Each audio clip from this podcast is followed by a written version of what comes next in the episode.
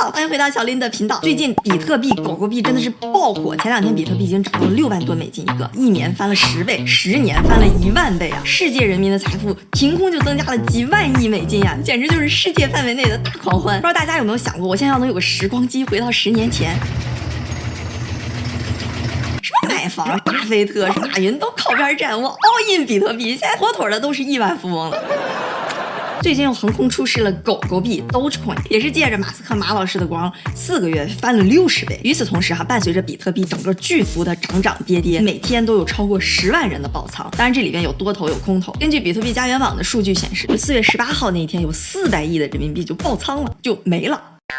各大公司也都争先恐后的想把这些加密货币放到自己的资产负债表里。二月八号，特斯拉宣布自己买入了十五亿美金的比特币。之后，美图秀秀也来凑热闹，接连三次，三月七号、三月十七号、四月八号，一共买入了一亿美金的比特币和以太币。四月十四号，全球最大的加密货币交易所 Coinbase 也在纳斯达克上市了。整个市场就只能用狂热两个字来形容。这到底是人性的扭曲，还是道德的沦丧呢？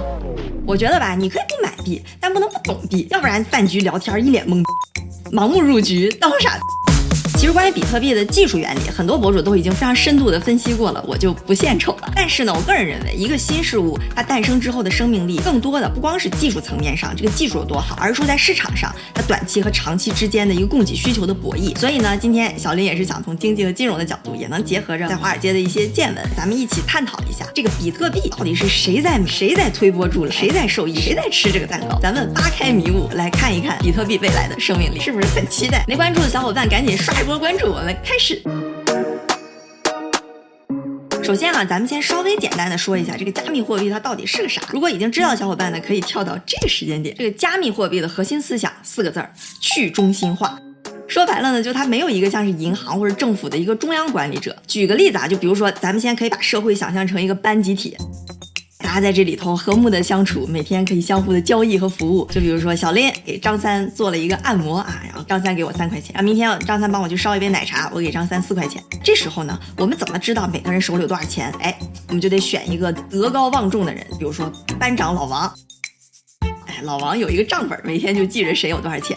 那这时候呢，老王其实就相当于经济体里边一个中心化的角色，在现实的金融体系里边，就比如说政府、央行、银行这种角色。所以这时候，只要老王他的人品不出问题，他是个好人，我们的财产就都是安全。但是零八年不是金融危机嘛，整个全球都遭殃了，所以整个市场其实对政府、央行的信任是急速下降。所以这个时候就有一个叫做中本聪的神秘人士，他就提出来说：“我不想要你那些中心化的东西，我希望有一个。”新的独立的货币体系来去中心化，哎，这个就是比特币。那在这个新的独立的体系里边呢，没有中心，没有老王，而是大家每个人手里都有一个自己独立的账本。就比如说啊，我给张三按摩，张三给了我三块钱，我这时候我就对大家大喊：张，然后大家就都在自己的小本上记上。张三某年某月给了 Lindsay 三块钱，这个其实就是去中心化的一个核心思想，就每个人手里都有一个账本，你们谁也别想耍赖。那么问题就来了，你说如果这个班有上亿个人，那我们在没有班长的情况下，怎么能保证大家的吆喝都能听见？同时呢，我们都按照规定去记录，没有被篡改，自己的账号的信息又不被泄。泄密，这时候啊，中本聪这个大聪明，他就给了一个颠覆性的解决方案。当时主要有两个核心的思想，一个是区块链，就是 blockchain，另一个呢就是非对称的加密技术。其实我们知道到这儿就 OK 了。当然，中本聪这个整套的体系和原理和代码其实都是公开的，所以呢，你也可以弄一个，我也可以弄一个币。从二零一三年开始呢，这个加密货币就像雨后春笋一样，突突突突都冒出来了。到现在已经有四千多种加密货币了。这里边最大头的老大哥就是比特币，占百分之五十六。然后第二个呢就是以太坊，占有百分之十二。但这些说白了。都大同小异，都是说以区块链为基础的一个去中心化的思想。这些加密货币的出现呢，肯定会有让人一部分人受益，但同时呢，也会损害到一部分既得利益者他他们的蛋糕。所以我们要看，如果说他得到的这些收益能够比较显著的大于损失的那些蛋糕，那他就会焕发生命力。那如果它应用的范围足够的广，那长期它就会是一个颠覆性的存在。那么，在这些加密货币的背后，到底是谁在受益呢？我总结了一下，一共受益者可以分这么五大类。这里头第一类也是玩的最欢腾的，就是这些投机者。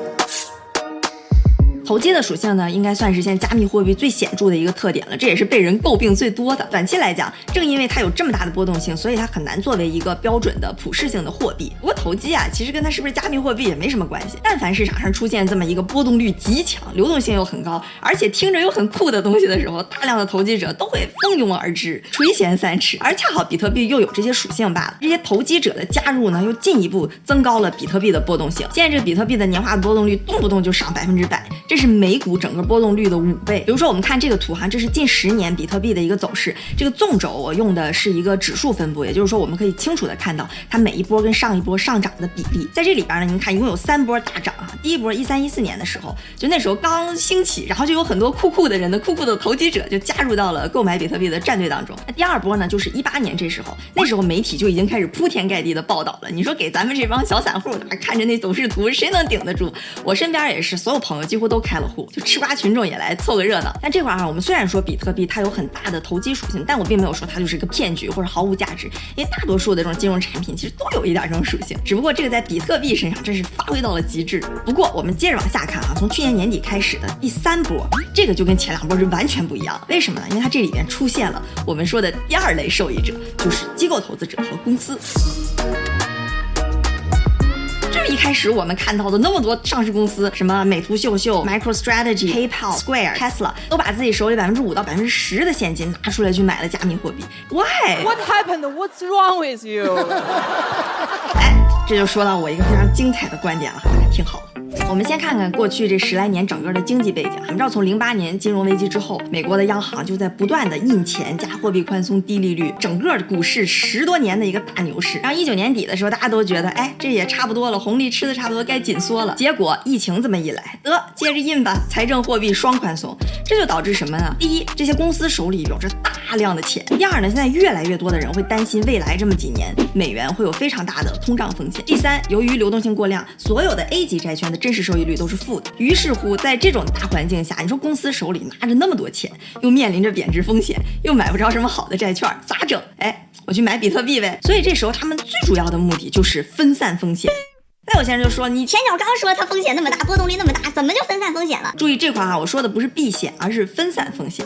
为什么呢？这就不得不说到比特币的三大特点，可以帮助它对冲风险。首先，它的存量是有限的，所以它有一个保值的作用，因为总量一共就两千一百万个，再多也没有。像这种大众会认可，同时存量有限的，比如说像黄金，它就会有一定保值的作用。第二个特点，也是我觉得比特币里最神奇的一点，就是如果说我们看过去十年啊，我们拿比特币的价格走势和其他的一些金融产品，比如股票、债券、大宗商品等等，你不管拿什么去做回归，它的相关性几乎为零。也就是说，不管那些价格怎么变，比特币我就走我自己的，跟其他都没什么关系。这个在整个金融的产品里边是一个非常独特的存在。第三点呢，虽然我们看它波动率很大，但是它的收益率真的是高的吓人，十年更是翻了一万倍啊！所以像比特币这么一个高收益率、几乎零相关性，同时又总量不变的这么一个资产，从投资组合的角度来讲啊，它简直就是一个风险管理绝无仅有、与世无存、天下无双的这么一个绝佳的。标的资产，所以你看那些大公司买比特币，并不是说哦就相信投机，相信比特币的未来，而是他们有这么大的一个盘子资产的组合，比特币在这里头是一个绝佳的分散风险的东西。当然，这个现象也是从今年才开始出现的，所以也说明了比特币正在一点一点走向主流。然后我们来说说第三类受益人哈，说白了就把它叫蹭流量的吧，就是噱头。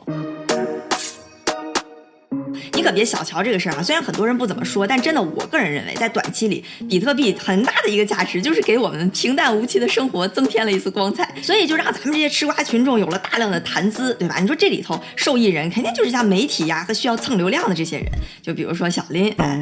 之前你看特朗普当总统的时候，你别看那些主流媒体整天嘴上骂声一片，那心里头都是乐开了花了，对吧？随便说点啥都能上头条，一点都不愁流量。那现在哈，特朗普的光芒褪去了，这媒体。众星捧月的对象就变成了马斯克马老师，而马斯克马老师也是深谙此道，一点不让媒体失望，可劲儿给自己造势。今天说 Bitcoin to the moon，明天说 SpaceX 把狗狗币带上月球，全民吃瓜，娱乐你我他。但是我们看马老师他买比特币其实是非常理性。第一，他有海量的资产，确实要分散风险；第二呢，他又有这种引导舆论和制造舆论的能力和需要，所以这对他来讲是一个非常 make sense 的事情。但我们普通人哈，就吃吃瓜得了，就别觉得说马老师买一个什么就是未来，对他是个理性的决定，对咱们可不一定是。这些蹭流量的媒体呢，他们虽然没有自己买币，但是呢，他们寻求着对自己利益的最大化，在这个流量上推波助澜，其实也间接的助推了比特币价格的上涨。那第四类受益人呢，就是这个产业链的参与者。其实我们看哈，一个新产业的出现，它上下游都会跟着受益，就好像网购带火了物流，手机 iPhone 一火了，所有配件都跟着火。那加密货币呢，对吧？我们第一个想到的可能是那些挖矿的矿场，因为是上游嘛，得先把币挖出来。这个其实在这里边不是一个特别大的产业，一年也就几亿美金，还是不是说几亿美金不大，就是说几亿美金可能跟别的比不是很大。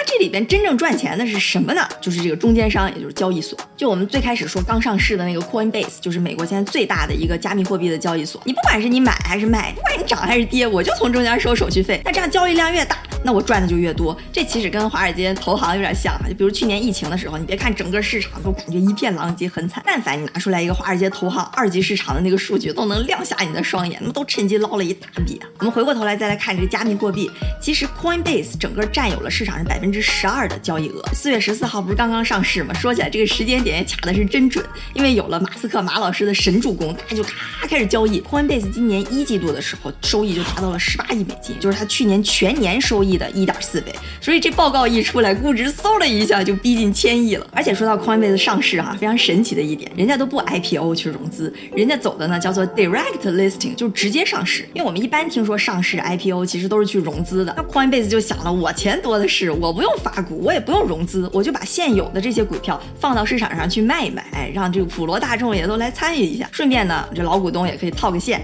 你看人家有钱就是任性。而且说到 Coinbase，他走这个自己直接上市 Direct Listing，它中间是没有投行帮他去卖股票的，所以这里边的一个难点呢，就是大众不知道这个事情。但是哈，Coinbase 就直接蹭了伊朗马斯克弄比特币这一波热度，就神速上市了。不得不说，一手好牌打的是精妙。当然，这些中间商除了交易所，现在华尔街的各大投行、对冲基金也都赶着进来了。像 Morgan Stanley 就开始给他们这些高净值的客户提供加密货币的交易选项，高盛也开始开发这方面的业务。街上呢，有很多公司都想赶紧抢着去发行加密货币的 ETF，就是这种指数基金。之前一直是证监会不让，但是啊，你看这个架势，批准啊，我自己估摸着是迟早的事儿。最后一类受益者呢，就是这些黑市的交易者。你说比个币哈，怎么着叫个币？它总得有一点跟它名字相关的实际功用，对吧？那就是交易了。但是现在，第一是交易的系统没有特别的成熟，第二呢，确实是有每秒只能交易七次这么一个限制，所以在广泛的经济当中的应用其实是少的可怜的，大部分的应用都集中在黑市交易里。虽然它在整个交易系统里边还处于一个比较婴儿期的角色，但是现在像 Mastercard、PayPal 这些比较主流的交易系统开始接受比特币了，所以呢，也是一点一点在往主流经济里边去渗透。好，我们刚刚说了比特币的五大受益者，那么它的上升空间到底还有多大呢？就有人会说啊，比特币有点像一个数字黄金。我们看黄金的市值有十一万亿美金，比特币呢现在差不多有一万亿美金，所以有很多比特币的支持者哈，他们就会拿这个市值来说事儿，就说啊，比特币还有非常大的发展空间，甚至可能会达到百万美元。但是哈，我们来分析一下黄金它为什么能成为一个这么重要的避险资产？一方面是人们在千百年来对它积累起来的一个信任体系，再者呢，其实现在有近百分之五十的黄金都是被用于实际用途的，而且呢，各大央行也都开始储备黄金，像美国的美联储就有百分之八十的外汇储备是压在了黄金身上，所以说白了就是它是个官方认的东西。我们回过头来看一看我们襁褓里的比特币，不管是从技术、使用、监管这些方面，其实都还有很长的路要走。不过最近这一波，随着公司、华尔街交易所各方的介入，也是一点一点把比特币带向了主流的市场。我们回顾整个货币的发展史啊，我们用了几千年，从华夏文明的以物易物到秦始皇统一了货币，又用了几百年到达了金本位制，后来又用了几十年，从现金支付到现在的扫码交易。比特币这儿呢，从中本聪提出来了那个概念到现在一币难求，其实也只有十来年的时间。那么它究竟是一个改写历史的壮举，还是仅仅是昙花一现的泡沫？虽然你我都是历史长河当中的沧海一粟，但是呢，我觉得有幸生活在这个年代，就让我们一起见证吧。第二类受益者就是当当当机构投资者和公司，可以跳到这个时间点，高点，这个时间点。这个时间点